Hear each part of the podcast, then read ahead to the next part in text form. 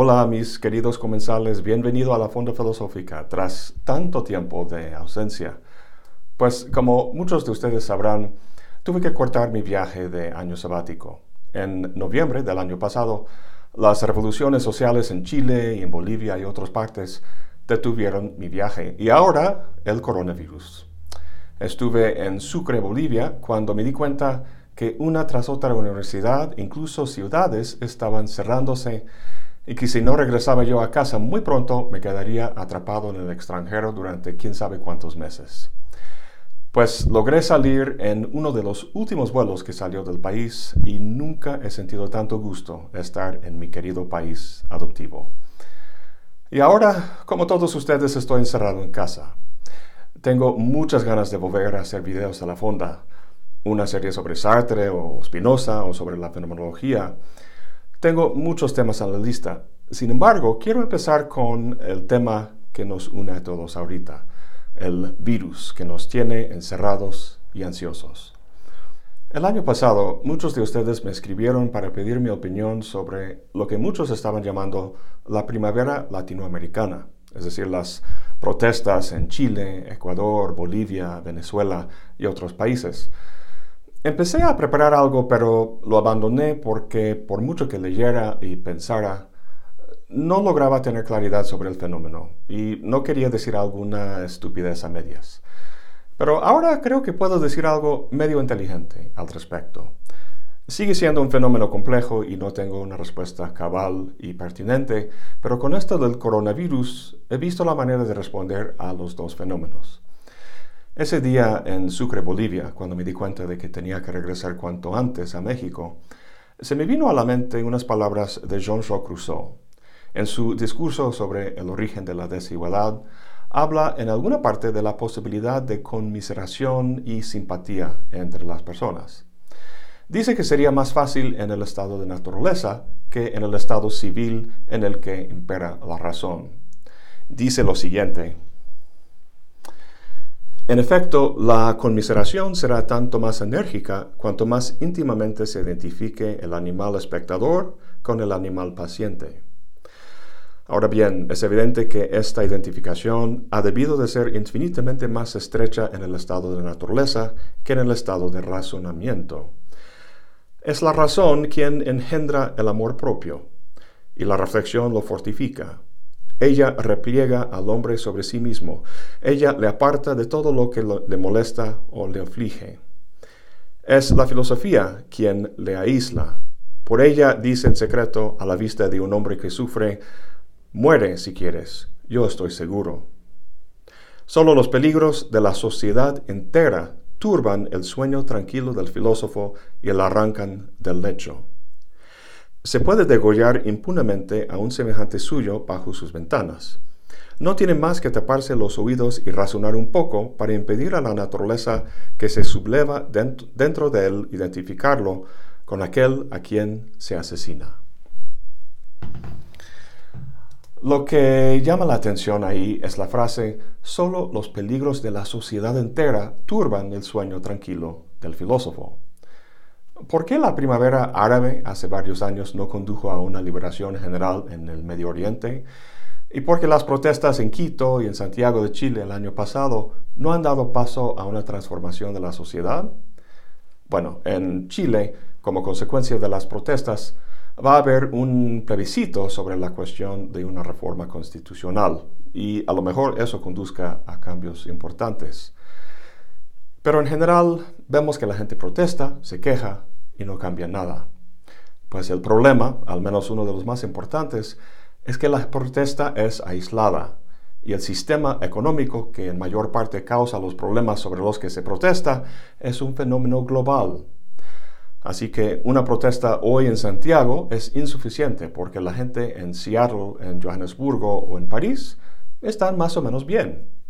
Muere si quieres, yo estoy seguro.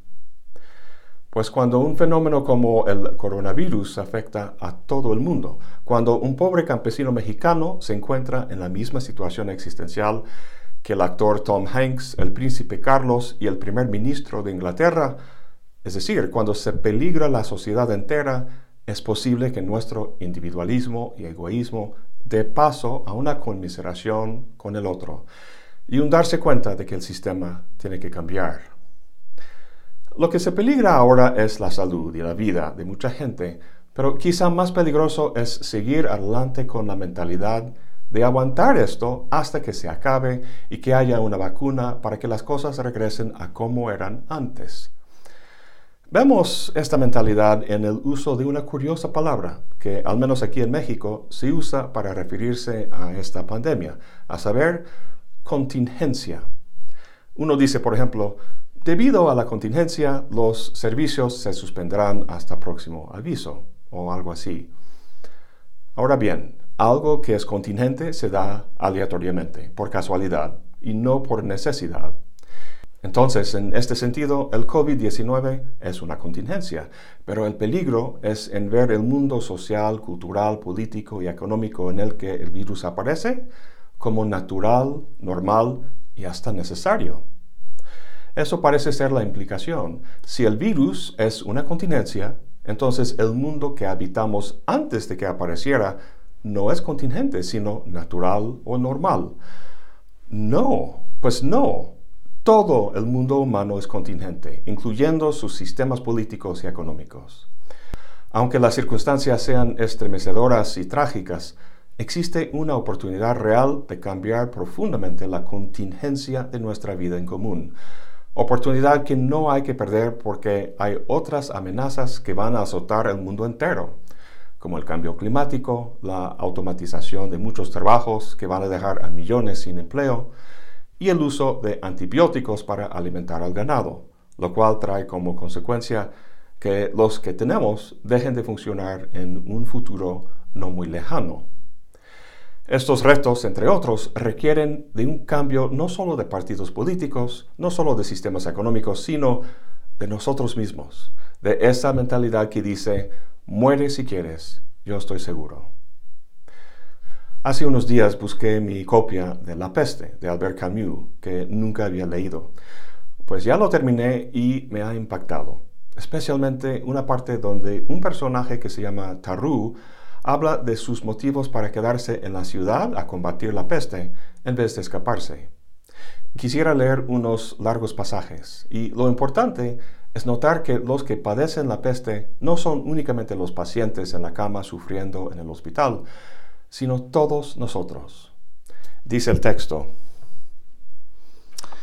Ah, aquí es ese personaje Taru hablando. Dice, al fin comprendí por lo menos que había sido yo también un apestado durante todos esos años en que con toda mi vida había creído luchar contra la peste.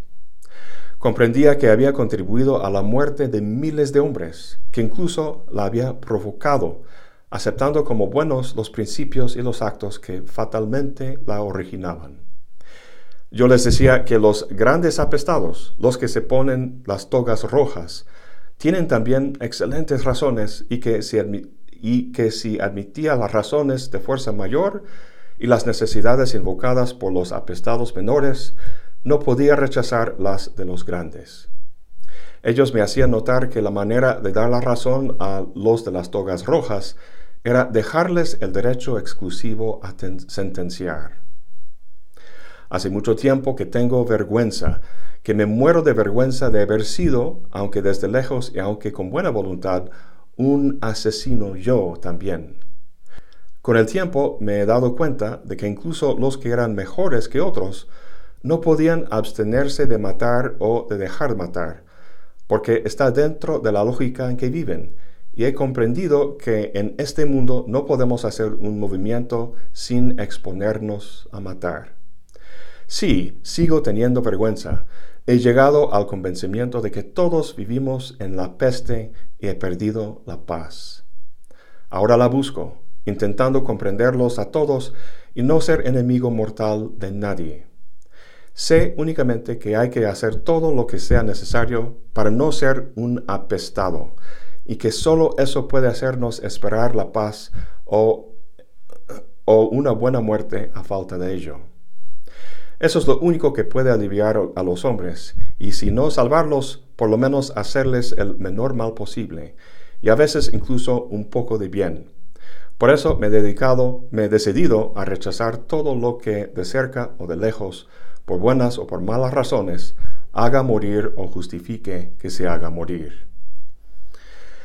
Yo sé, a ver, un poquito más, yo sé a ciencia cierta que cada uno lleva en sí mismo la peste, porque nadie, nadie en el mundo está indemne de ella. Y sé que hay que vigilarse a sí mismo sin cesar para no ser arrastrado, arrastrado en un minuto de distracción a respirar junto a la cara de otro y pegarle la infección. Lo que es natural es el microbio, lo demás, la salud, la integridad, la pureza, si usted quiere, son un resultado de la voluntad, de una voluntad que no debe detenerse nunca. El hombre íntegro, el que no infecta a casi nadie, es el que tiene el menor número posible de distracciones. Y hace falta tal voluntad y tal tensión para no distraerse jamás. Cansa mucho ser un pestífero, pero cansa más no serlo.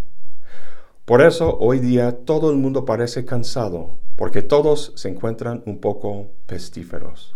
Y por eso, sobre todo, los que quieren dejar de serlo llegan a un extremo tal de cansancio que nada podrá librarlos del más que la muerte. Bueno, este, el, el punto de todo esto es que la peste, además de ser un virus biológico, es también un virus espiritual. Todos somos apestados porque damos nuestro consentimiento tácito y a veces explícito a un sistema que oprime, daña y mata a la gente. Por lo que hay que luchar no solo contra el virus que se detecta bajo un microscopio, sino también contra el que habita en nuestros corazones. Erradicar la peste del corazón es llegar a la paz. Al final de la sección donde este personaje dice todo esto sobre la peste, el texto dice lo siguiente. Cuando terminó, Tarú se quedó balanceando una pierna y dando golpecitos con el pie en el suelo de la terraza. Después de un silencio, el doctor se enderezó un poco y preguntó a Tarú si tenía una idea del camino que había que escoger para llegar a la paz. Sí, respondió Tarú, la simpatía. Pues eso para mí es la, moraleja del libro de Camus. Solidaridad con el otro, simpatía o conmiseración, como decía Rousseau. Aunque suene un tanto cursi o ingenuo, este cambio tiene que estar a la base de los cambios políticos como su fuente y motivación. Hace unos años la filosofía canadiense Naomi Klein publicó un libro que se llama La doctrina del shock, que habla de cómo los gobiernos sacan provecho de choques como el 11 de septiembre en Estados Unidos o ahora el coronavirus para implementar medidas políticas antidemocráticas como el mayor uso de tecnología de vigilancia, la ampliación de poderes presidenciales, restricciones sobre la libertad de movimiento y asociación, etcétera, etcétera. En aras de combatir la pandemia, estas medidas van a implementarse en alguna medida, la única esperanza que tenemos de parar esas cosas y forjar nuevos sistemas más racionales e igualitarios es la experiencia y memoria colectiva que está dándose ahora. Una experiencia que ojalá se traduzca en acción política. Había comentado que tengo una lista muy larga de temas que quiero tratar en la Fonda Filosófica de aquí en adelante, pero creo que voy a seguir con Foucault y su libro Vigilar y Castigar, pues la vigilancia de la población por parte de gobiernos y corporaciones es lo que está en juego de aquí en adelante. Quiero ver, según Foucault, cómo la vigilancia en contextos penales empezó a jugar un papel en el control de individuos más ampliamente en el siglo XIX y su desarrollo hasta hoy en día en su concepto de la biopolítica. Y voy a agregar a ese análisis un escrito fascinante de Gilles Deleuze sobre la sociedad y el control. Bueno, pues eso es todo por hoy. Estoy muy, muy a gusto estar de vuelta, vuelta con ustedes. Ah, espero que ah, nos veamos en la próxima y buen provecho.